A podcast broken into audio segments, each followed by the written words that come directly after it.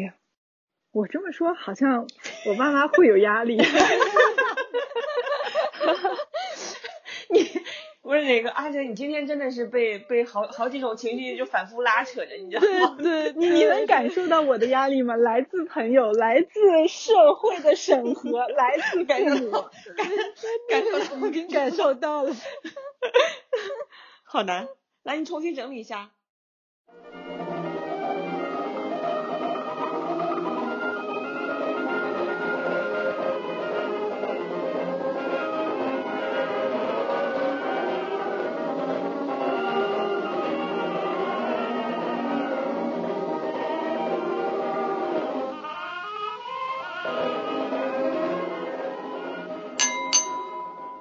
大家好，这里是马上睡醒电台，我是被可能会伤害父母的内疚反复折磨的阿哲，我是很多时候不能和父母心平气和聊天的锤子，我是在和父母平等对话中获得满足感的老田。好，我们今天刚刚睡醒的嘉宾呢，是我好了一百年的闺蜜飞云。大家好。我是被父母无形中给予压力的飞云，欢迎欢迎。啊，飞云是个非常内敛但却有自己独特坚持的已婚少女。已婚少女，欢迎欢迎。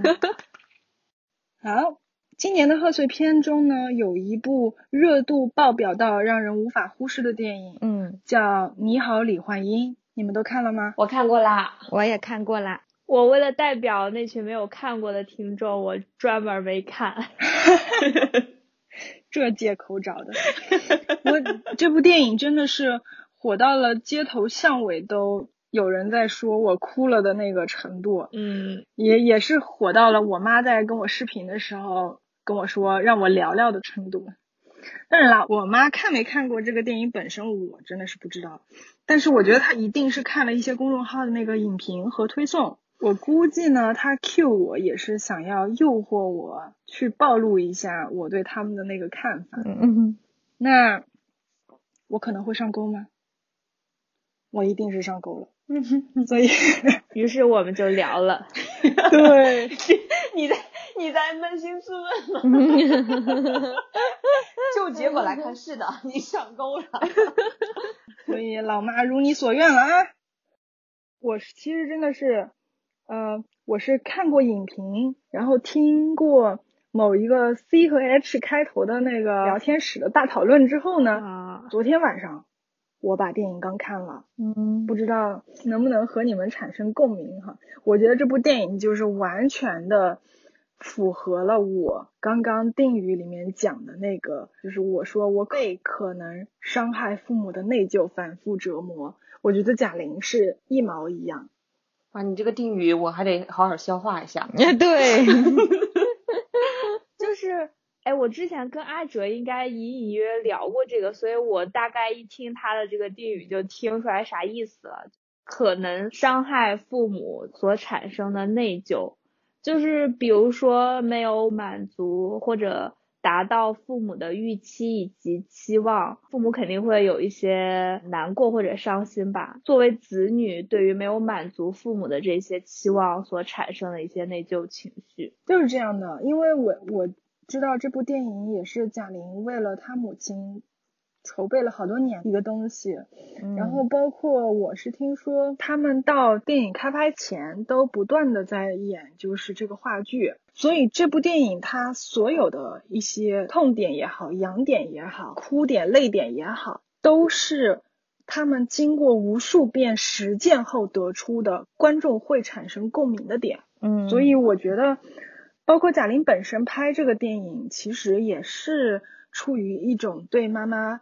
的愧疚，嗯，就是就是因为他比较自责，觉得自己不够努力优秀，所以通过这种题材来弥补自己的遗憾吧，是这个意思。嗯，是的，就是用一种电影手法，好像想把他的那种没办法弥补的那种心情能够表达出来，嗯，好像想在电影上得到一些救赎。对，其实他本身这么多年了，也算是挺成功的了，就是在。女性喜剧艺人这这个角色下，她是一个非常成功的人，对，而且她她真的是就是属于一个人设完美到爆了的一个形象，对，所以当她达成这种成功了以后，她拍这个电影也是对母亲的那个期待的一份汇报吧，就是可能母亲很长久以来对。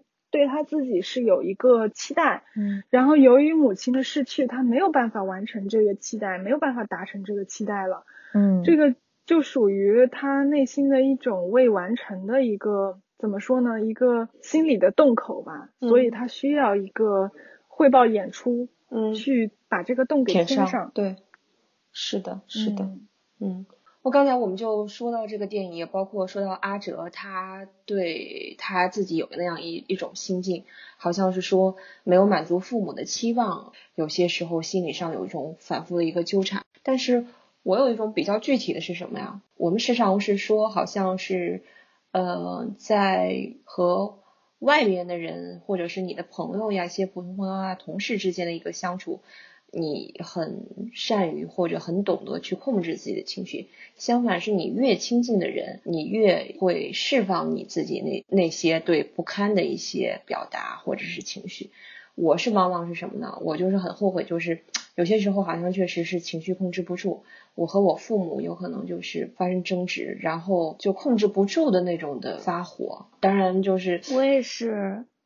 对对，但是就是这个情绪过后呢，又是内心又很后悔，反复拉扯。对对对，就觉得开始后悔，为什么当时会是那样一种情情境的一个表达呀什么的。嗯嗯，我也有，我也会有。对我是有这样一种很纠缠和纠结的一个状态。但是下次同样的一个情景啊，当然短期内不可能啦，但是又隔段时间，因为好长时间，其实同样的一个。情况还是会发生，嗯，所以就是每次都是陷于这种的，哎，我那个后悔，然后呃稍微缓解一下，然后再再过一段时间以后又陷入这种的那个循环里头，我就不知道为什么人的情感老是这样的矛盾，老是对自己亲近的人表达这样一种那个什么，其实你内你内心是知道他对你的好的，你也想感激他对你，但是那种方式。为什么表达出来是那么极端？嗯，这个这个这个情绪真的是很普遍。怎么说呢？就是我是一个脾气不是特别好的人，尤其是我小时候，然后我我爸脾气也不是特别好，我们俩就经常会吵架，到现在为止都是认认真真的会吵架。然后每次吵完，其实我内心都是挺愧疚的，就是觉得为什么要跟就是父母亲去争执这些事情。好像大部分人其实都是这个样子，都是在亲密关系过程中，其实不仅是父母，就包括恋人啊，或者 嗯朋友，其实倒还好。我觉得反倒人在和朋友之间是有那个分寸感的，嗯，但是在于呃亲人和爱人面前，往往就会呃不受控制的去发脾气，就那个情绪是就没有那个分寸感了。其实这样反而。会加深关系当中的一些矛盾吧。对对，锤子说的这个分寸感，其实我觉得就是一个比较比较重要的一个点吧。确实是有些时候我们就已经丧失那个平衡点和那个分分寸感。由于这一点丧失了，你就确实是没办法去控制你的一个情绪。对，所以我我在这里要和我的父母做检讨，抱歉，集体抱歉。Q 飞云。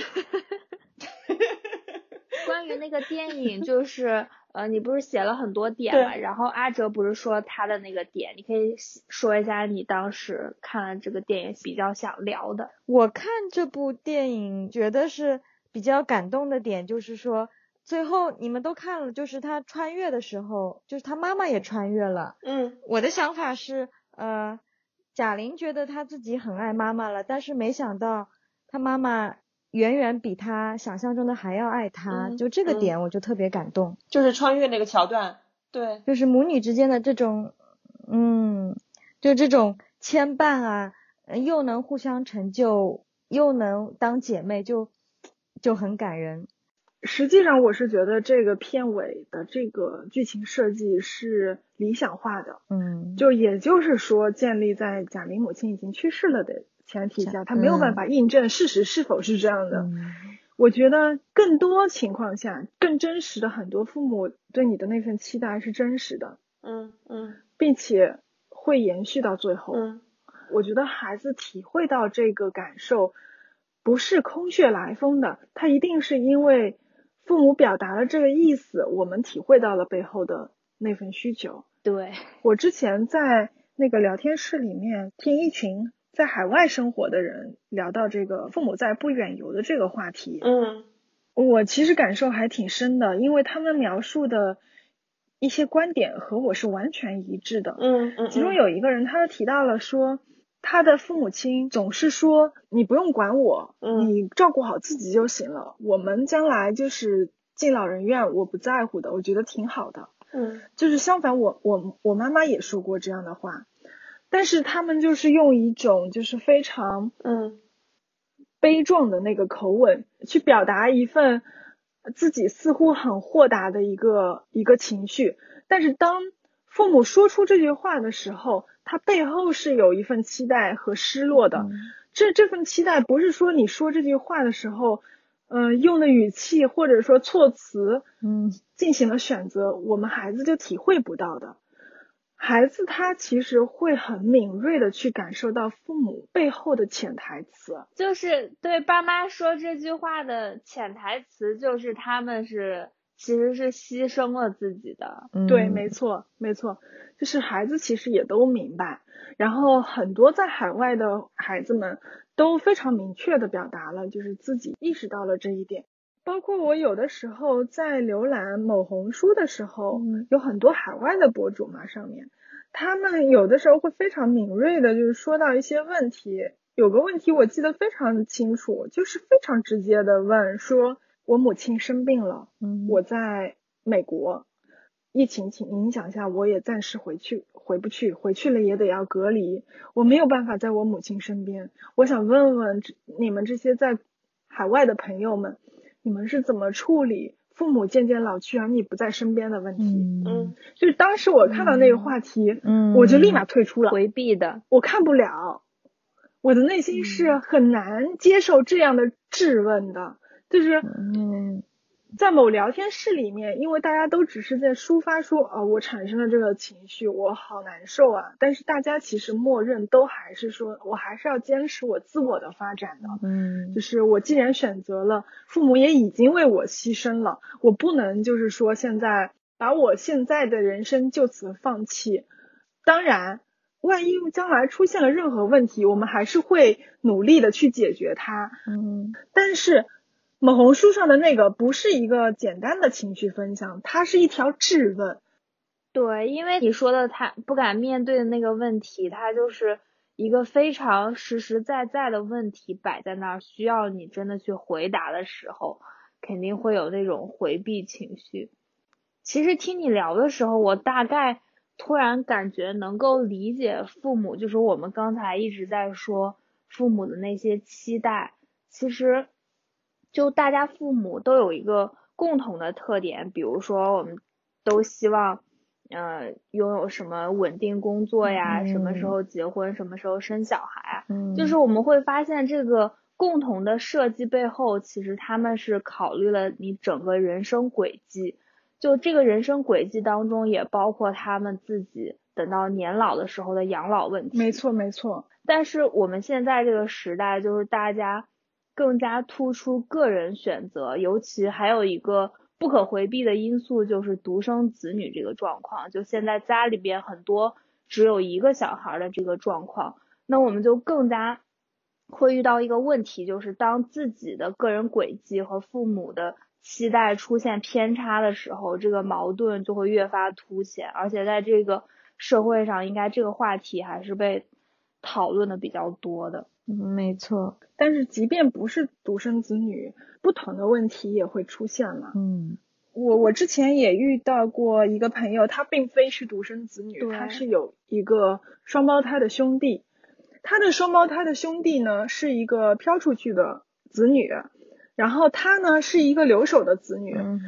他就曾经就是提到过一点，当然他也不算是完全的抱怨，只是我自己听了以后，我也觉得挺累的那句话让我觉得，就是他说，呃，我兄弟既然已经飘出去有更好的发展了，那将来父母的养老可能主要是我来承担了。嗯，包括我我妈妈本身也是这样的，我外婆她依旧留在了就是小县城里面，然后呃我妈妈是有一个姐姐的，嗯嗯嗯，怎么说呢？他们是共同去处理一些问题，但是有很多细枝末节的需要实际操作的一些事情，还是只能由我妈姐姐去完成。对对，是的。然后我是觉得，其实就是呃，非独生子女家庭，他有对父母的一份不一样的牵扯。就是总归来说，还是父母期待和子女个人发展之间出现偏差会怎么办？是的。但是你刚刚说到的一个点，就是说父母他在对你做期待的时候，原因是他已经对你的人生进行了一定的规划。对，是这样，我是这样觉得的。我我是觉得这个前提本身就很有问题，因为我们的人生为什么是父母去规划的呢？因为，呃，我是为了你好呀。哦。那为什么就是反问为什么他们的期待就是对我们的好？嗯，就他们的选择一定是正确的。我是觉得是这样的，父母有一种很悲观的预判，嗯，就是嗯他在为你做一些规划的时候，包括飞云刚刚提到的那句“我是为你好”，我觉得他们说这些话的前提是因为他们对于你有一个非常悲观的判断，或者说。他们对你的人生做出了一个最差的情况的想象，不是说期待，只是说他们怕出现这个情况。就是说，我现在过的情况是这样的，按照我的人生轨迹，我什么时候结了婚，我什么时候生了孩子，我什么时候干了什么样的事情，这些呢，目前来说看起来结果都还是可以的。那你呢，最好能够保证我所拥有的这一切。我不希望你得到的比我拥有的这一切还要少，我不希望你到了我这个年纪过得比我惨更差，嗯，所以我希望你走我的老路，这样的话不至于出现不好的结果。但是更多的子女他自己在过自己的人生的时候，永远不会想我到你那个年纪我会过得比你差，对，就是子女他自己在过自己人生的时候，永远是说我到你那个年纪。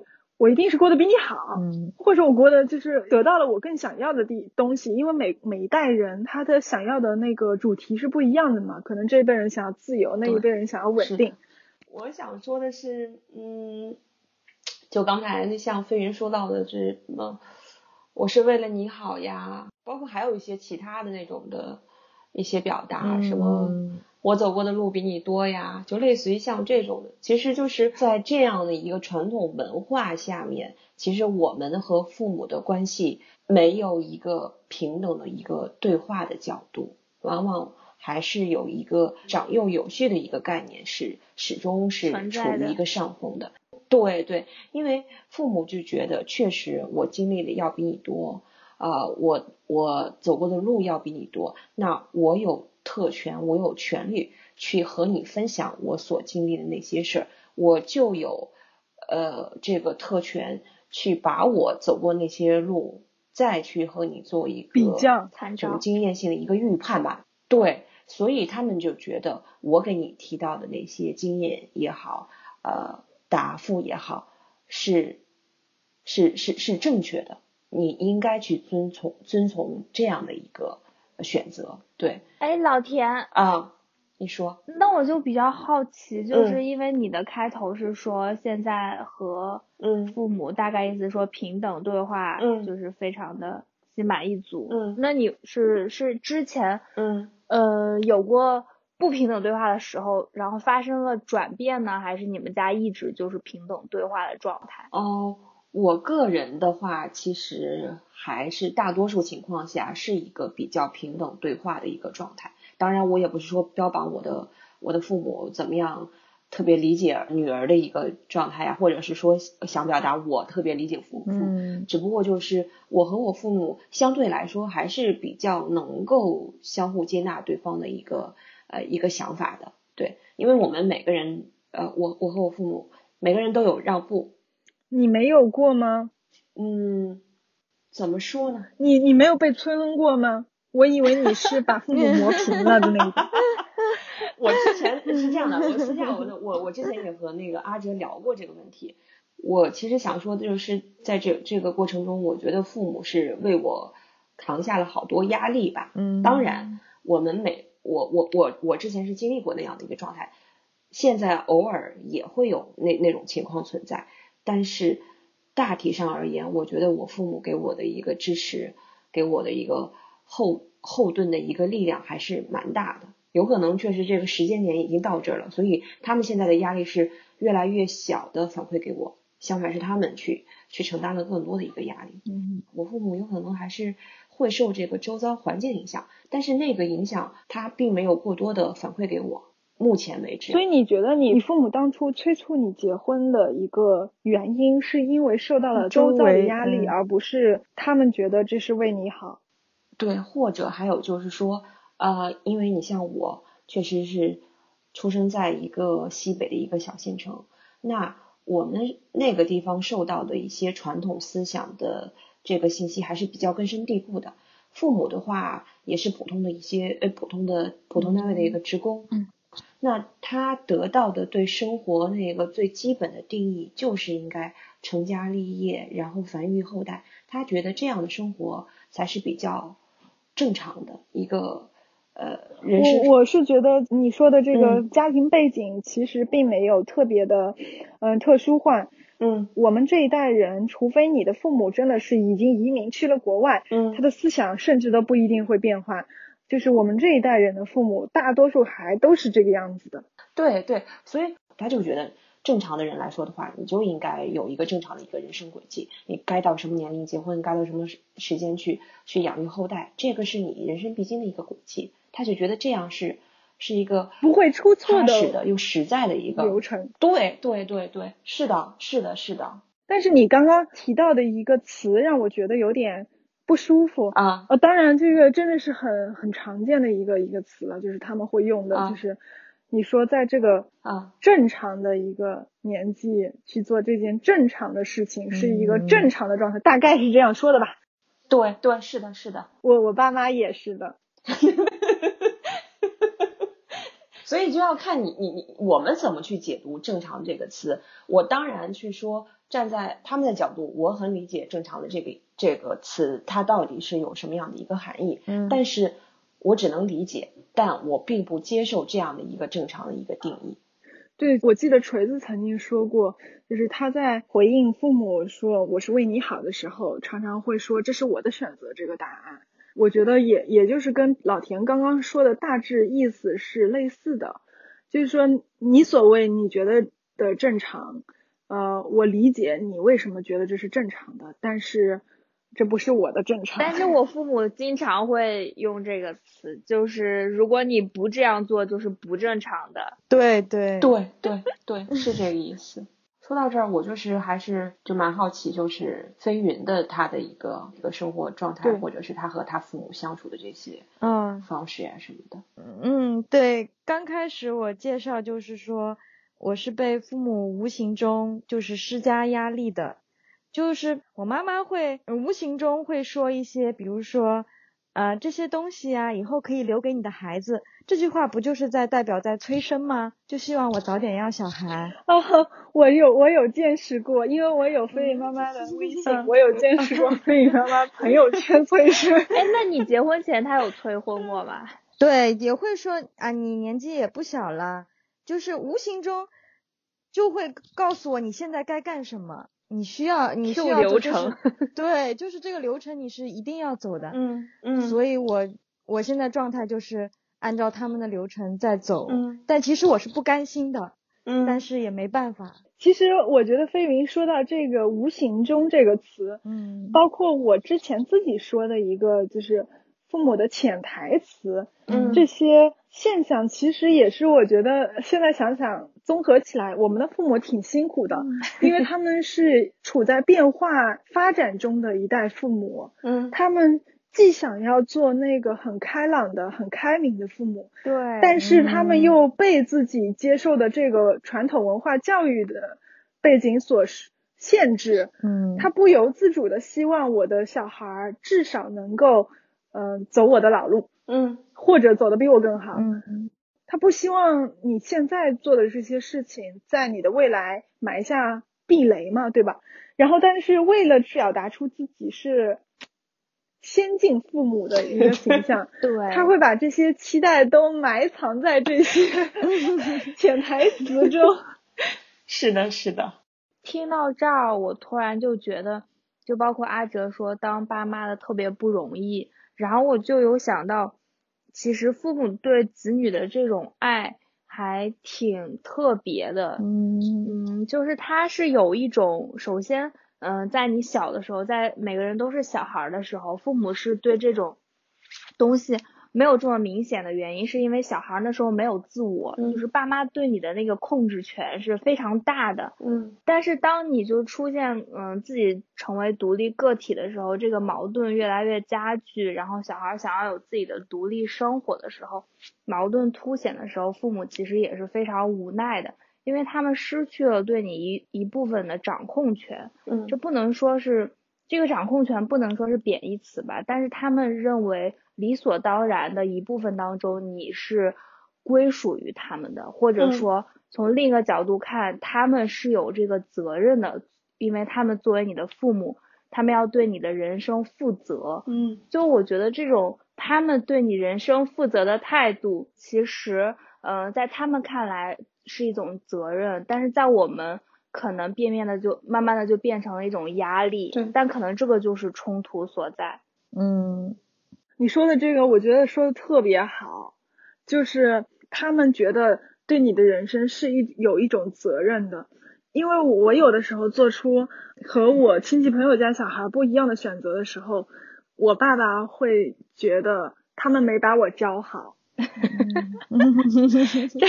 开始自责。对我也不仅是一种自责吧，也啊就是对我们整个走到这一步的一个呃不满。嗯哎，为什么？可是我们就是阿哲还是很受人喜欢的，就是在同龄当中，我不知道阿哲的爸妈是否知道这一点，但是就是在我们的朋友圈当中，就是大家对阿哲的认可度还是非常高的。对，是吧？对我妈妈也是说，哎，你看人家阿哲，对吧？自己在呃做电台、写文章，对，就很优秀。嗯，就别人家的小孩，哎但是但是张飞云就一直对我父母是呃有非常美好的对，印象美好，觉得对我从来没有见过这对就是夫妻能如此恩爱，嗯，走在路上还手牵手，我觉得超乎了我对父母这一代的那种对父母爱情的一个 认知。认知，对对情感的认知。对对，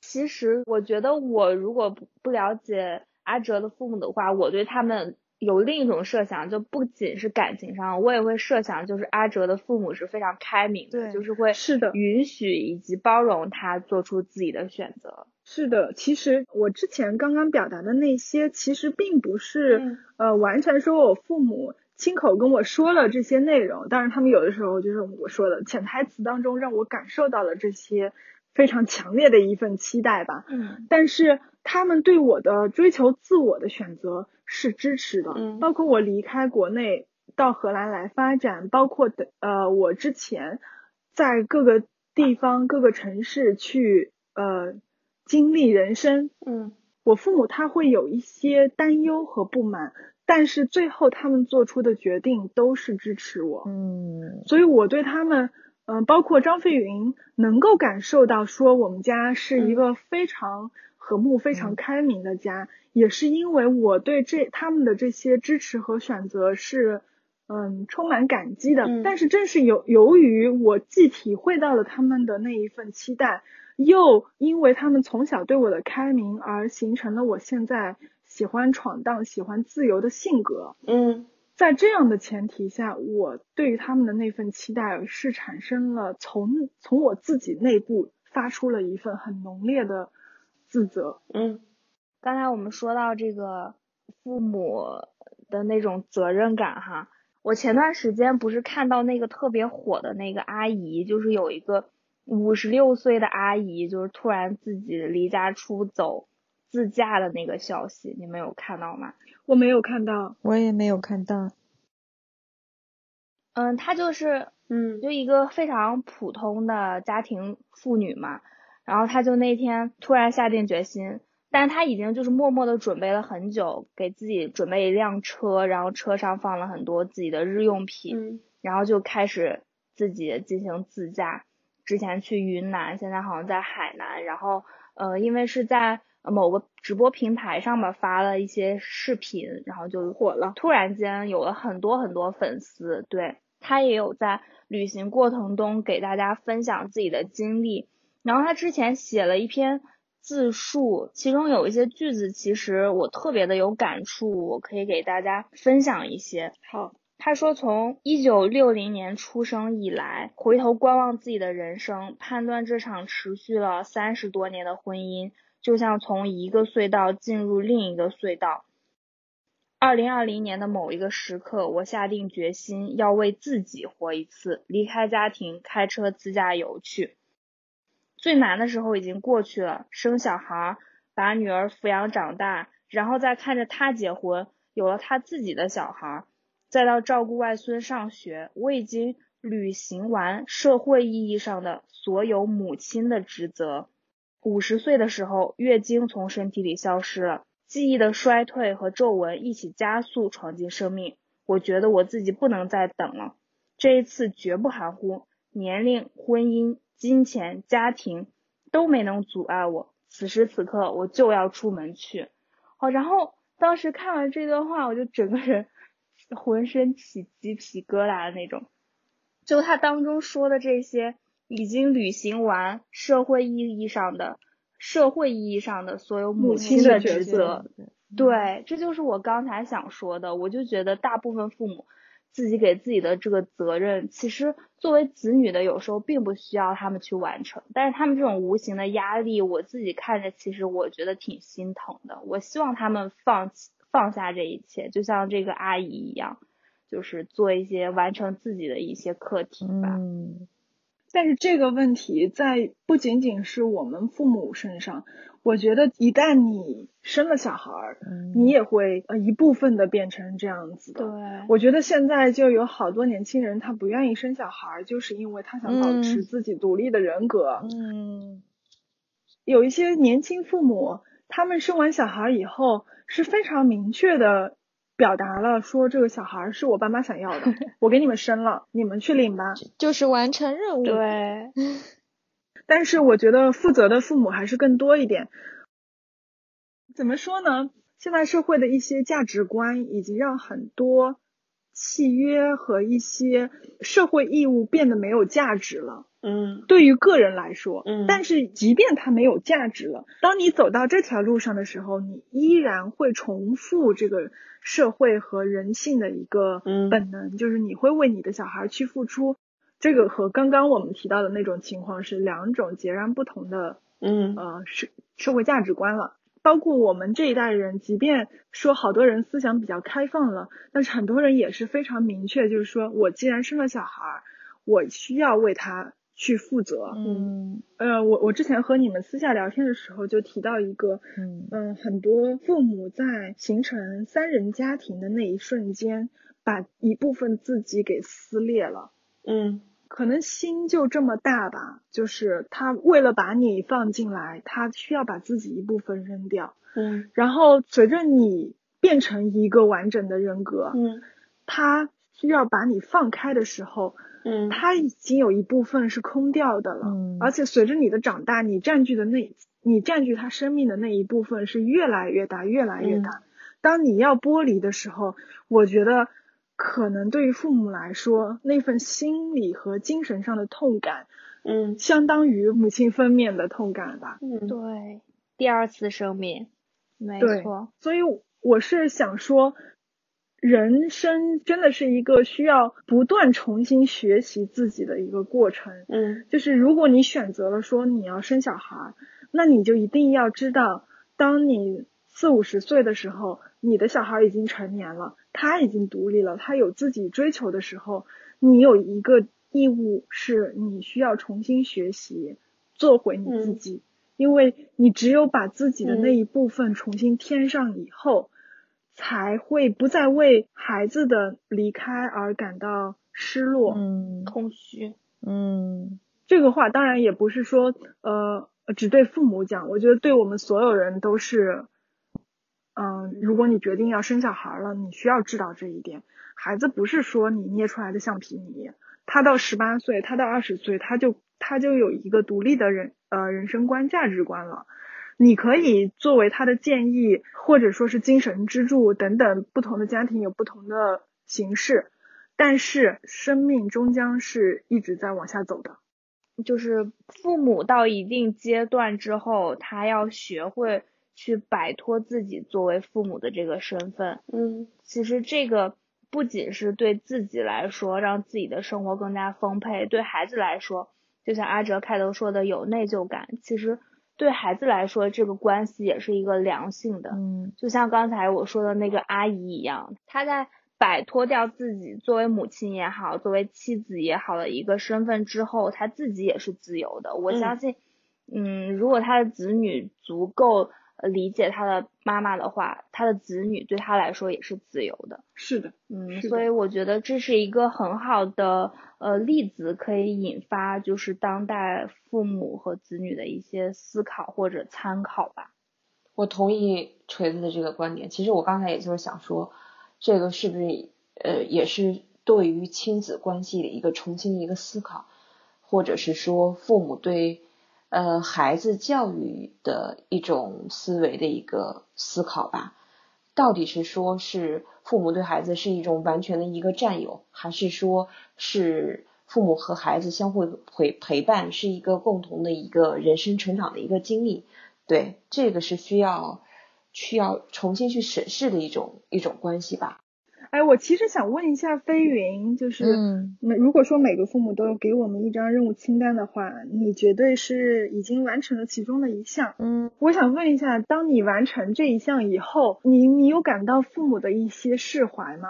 有他，而且还会到处炫耀，炫耀 这个词，嗯嗯，对，对他就会也会就是啊，我女儿嫁给了怎么怎么样的人，找到什么什么工作工作，就是这些都会到处去宣扬，这一点我其实很不舒服。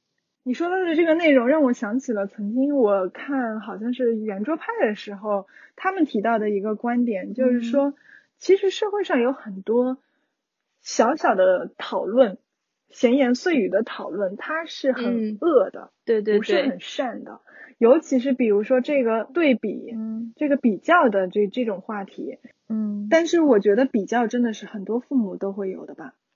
对，其实其实就是不仅父母吧，有时候我们自己也有可能会无形中和同龄人啊或者比较，其实这可能嗯。就是人的一个社会本性吧。嗯。嗯。对，但是父母由于嗯有孩子这样一个就是家庭的存在，他就可能比较的点更多。对，但我觉得现在就是思想可能更开放以后，这份比较也有一个反向的输出，嗯。就是说很多子女他也开始比较，呃嗯当然我不觉得这个是现在才有的，以前也有了，很多子女他会去比较自己的父母跟别人的父母，嗯。哦，拼爹，对对，而且不仅仅是从一个经济能力去比较，他也会从父母是否开明啊，或者说是，嗯、我的父母比你的父母独立呀、我觉得其实可能父母并不知道这个比较，但是确实是有好多小孩儿希望自己的父母能够像别人的父母一样独立、一样开明等等的。嗯现在不仅有别人家的小孩儿了，嗯也有别人家的爸妈。我之前看到一个故事，它是讲述了一个时间点，就是某一天，他希望父父亲去 download 一个软件，然后父亲不愿意去做，嗯因为他不是很能理解这个软件或者说这份操作等等。然后他说，在那一瞬间，他失去了他对父亲所有的呃依赖。嗯，光辉那种形象。对嗯就是那也是个男孩嘛，他就说从那一刻开始，父亲那个伟岸的形象嗯在他身、嗯心里嗯面就突然消失了。嗯然后从那一刻开始，他开始一个反反向教育的过程，嗯他就开始希望父亲能够被他塑形成他理想中的父亲。嗯，当然，我认为这个观点是子女需要改变的。嗯，因为父母也是独立的人格，你既然不希望父母对你去强加一些要求，你也不应该去强加给父母一些想法。嗯，但是呢，这个相互不强加的关系呢，就是需要非常强大的心态。是。就是一个非常接纳、非常接纳的一个一个家庭。对，哎，那我想听听锤子，嗯，你好像没有讲你跟父母相处之道。对，相处之道，好像只听到老田跟阿哲的。其实，嗯，因为我开头的时候，我的定语是很多时候不能和父母心平气和聊天。嗯，然后其实我。刚开始有想改一下，就是我现在逐渐学会和他们心平气和聊天，嗯然后怎么做到心平气和，就是就是不和他们 发生矛盾和争执，就是如果有意见不统一的时候，我就听他们说，我就不发表意见，听完然后绕开是吧？对，就是这样。我觉得这是我目前嗯唯一能够嗯。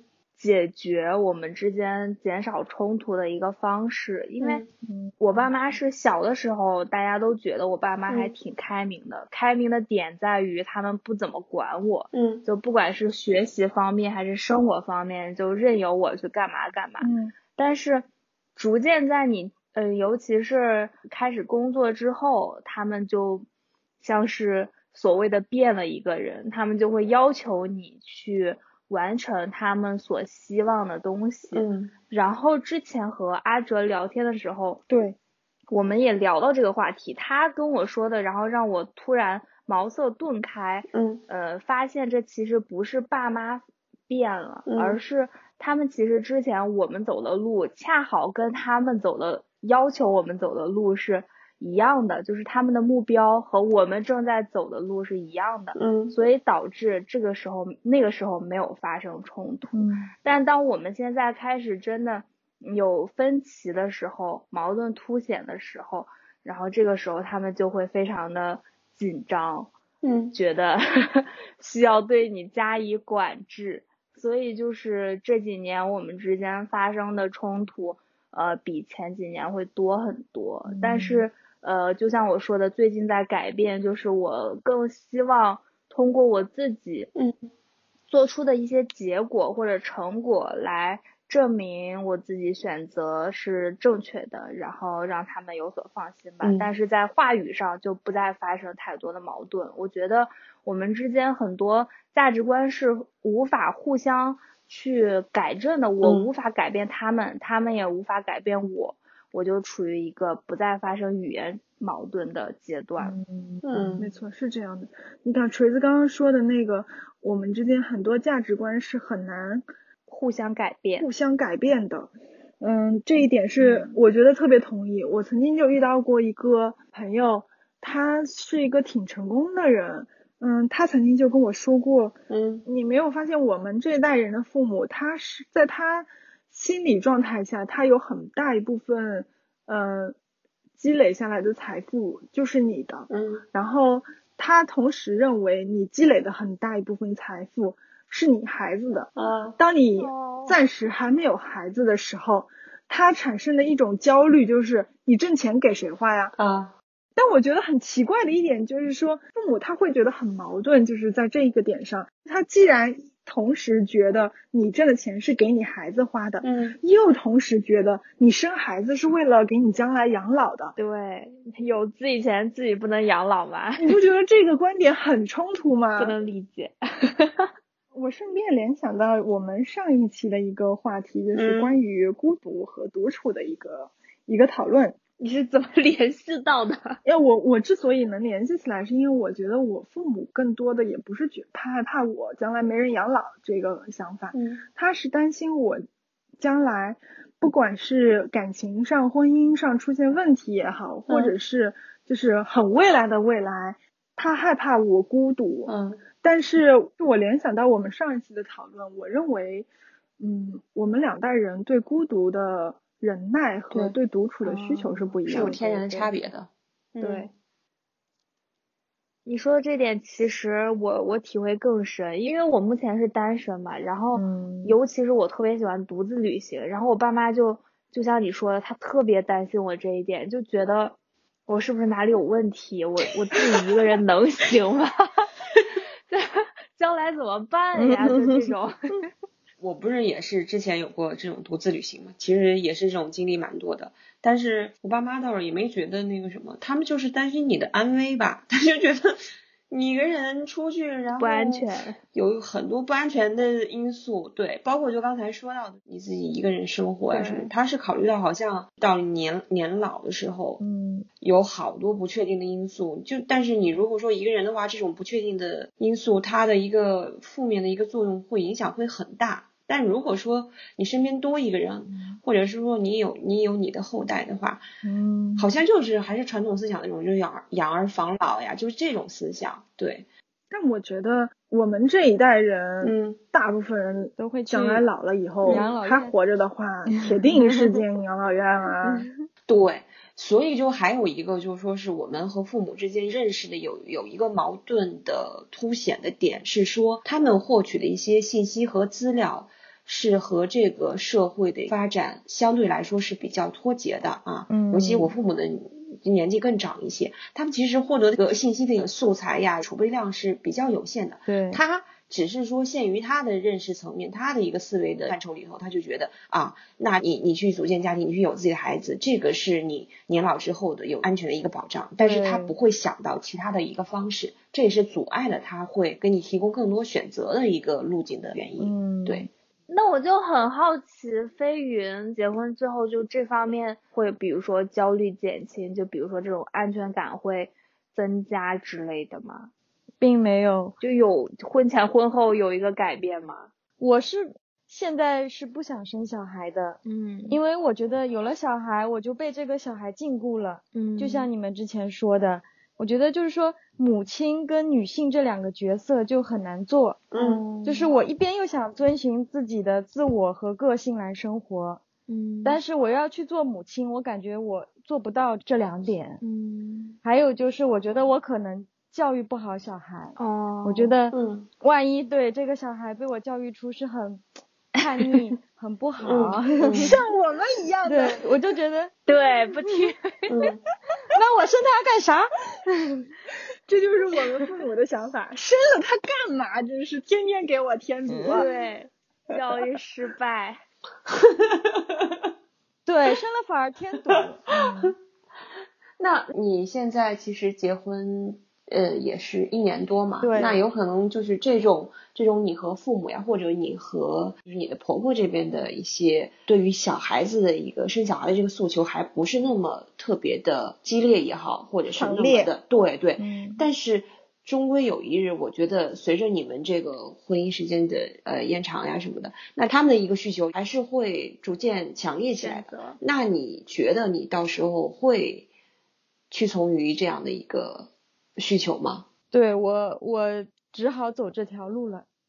就之前，因为我老公的奶奶去世了，嗯，因为我老公是长孙，他的心愿就是说，嗯，看到自自己长孙的孩子，嗯，然后就一直在等，然后我老公就骗了他奶奶，就说啊，就我我怀孕了，就是骗他，对对，我觉得对我来说就很有压力，就特别有压力，嗯。你有啥压力啊？这不解决措施都已经来了吗？以后可以一而再再而三。然后他奶奶好像就安心的就这样走了，就感觉像心愿完完了了。这样给我就就有点，好像就是你必须去完成这项责任。对。对对，是个责任了，对对，就就是就是有种转转转嫁的一个压力。其实对于老人的一个心愿，你是呃也不叫很想去满足，反正就是觉得我觉得很古怪呀。对对。但我觉得飞云老公还是承担一部分压力的，就没有说就是很父母说啥就，对，而且奶奶有这个期待，他就说那我们就生吧。我特别讨厌这样的，合着不是你生，对，没有没有做这样的选择，而是就是尊重就是他们两个双方的意愿，然后想了一个另外的法子。虽然我们现在觉得这个解决办法听上去怪怪的，但是呢。他好歹解决问题了。对对是是，对，所以因为我们两个其实也没有做做好准备做父母，因为我们自己就像个小孩儿，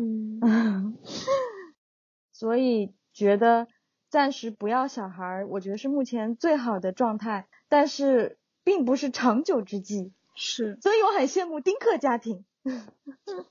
我爸妈就会经常 diss 丁克家庭，就觉 得正常？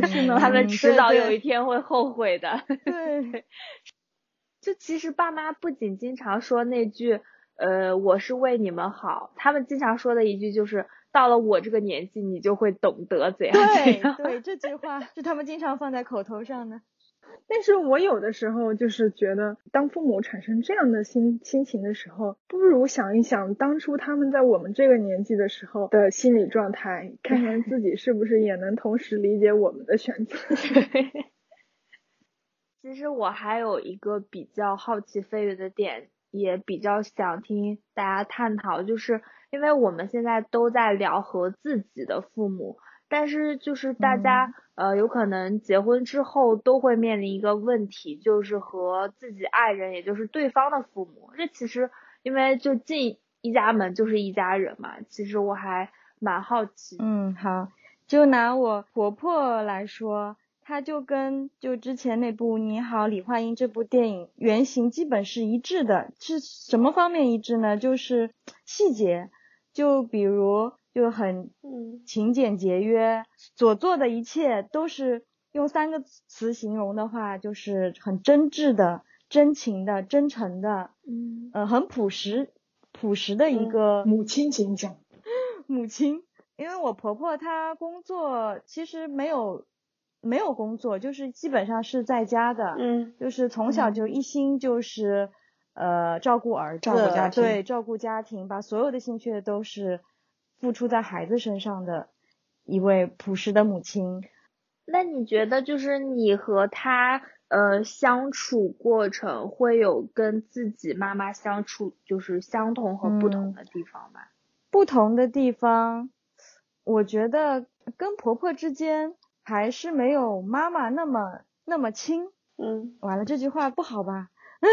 不用不好，这个是肯定的。嗯，大多数婆婆也都是理解的这个事情。对。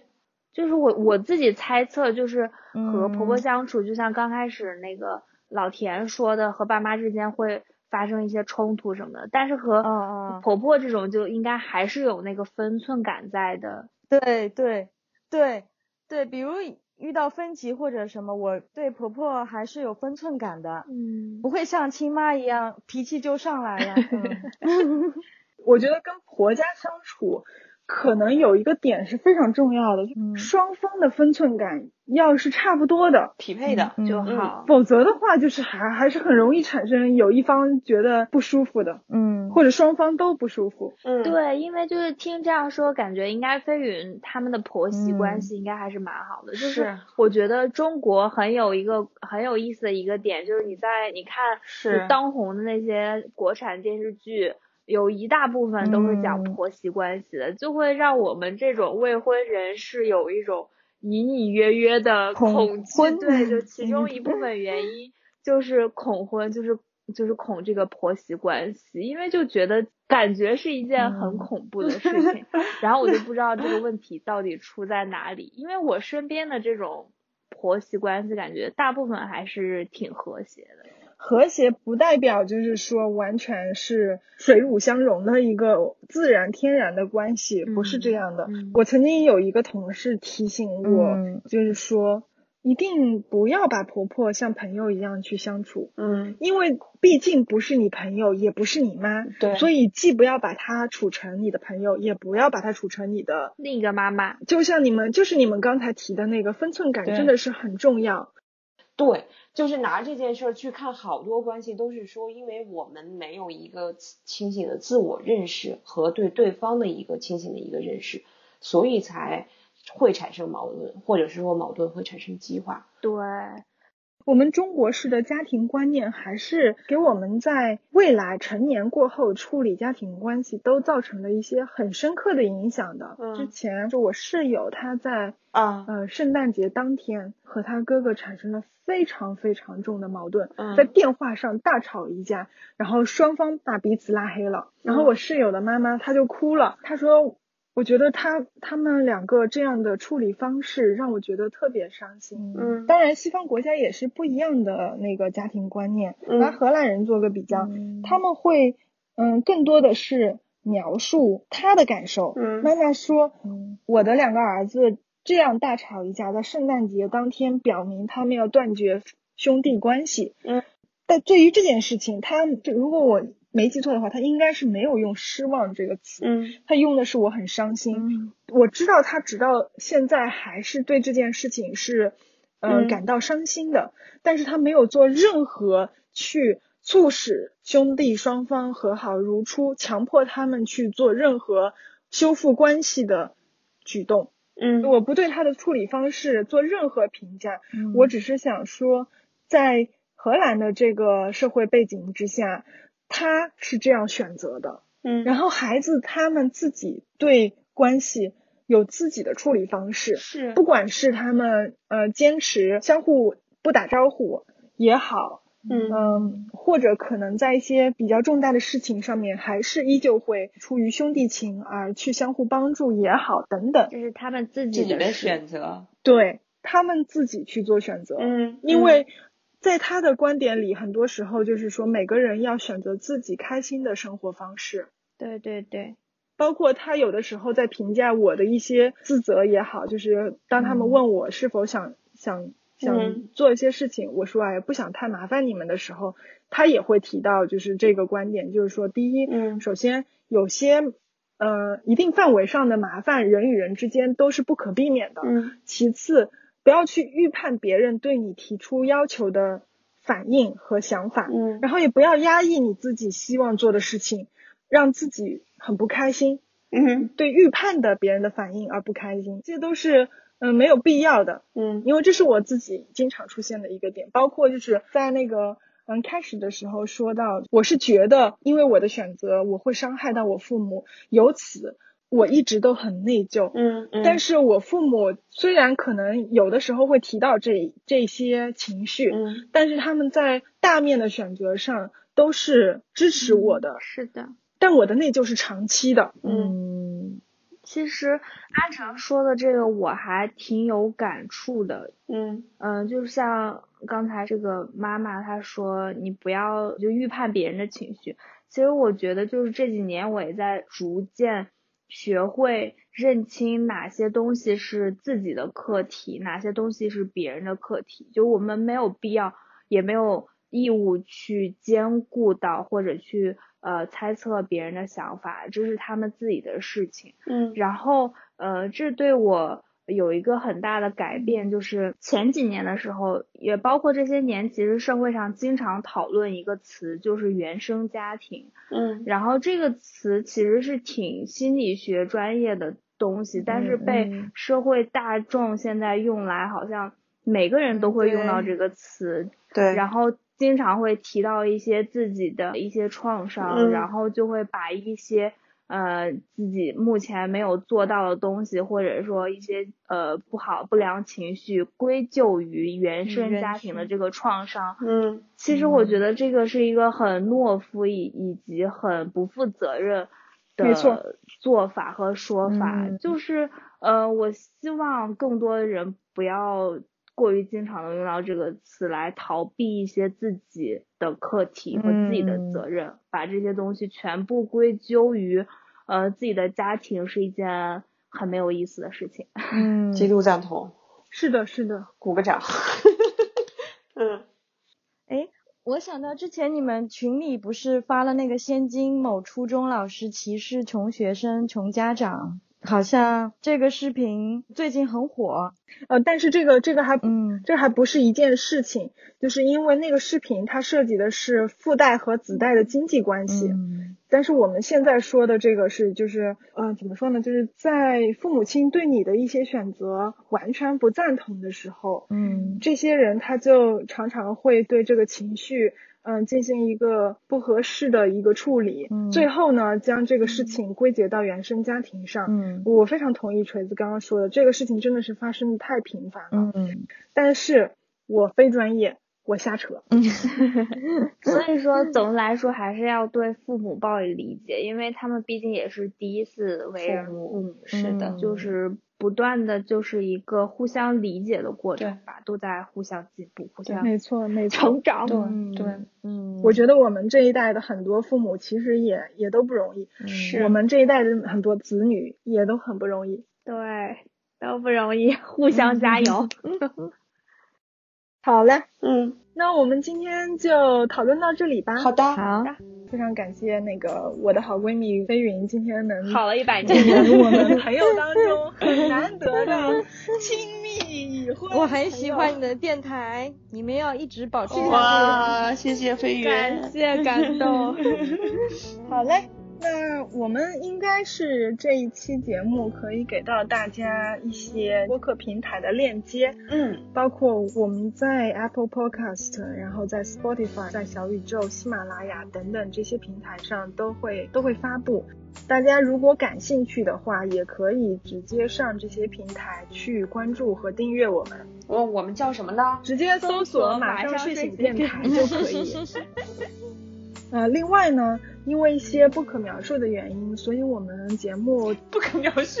取消了片尾曲推荐环节，但是我们依旧会依照着我们所聊、所讨论的这些话题，为大家找一些很适合这个心情的歌。是的，大家可以上网易云音乐去搜索我们电台的歌单，你也会很快就找到它。是的，是的，那我们今天就到这里啦，感谢大家陪我们度过了这段时光，谢谢大家，拜拜，谢谢，拜拜，拜拜，下期见。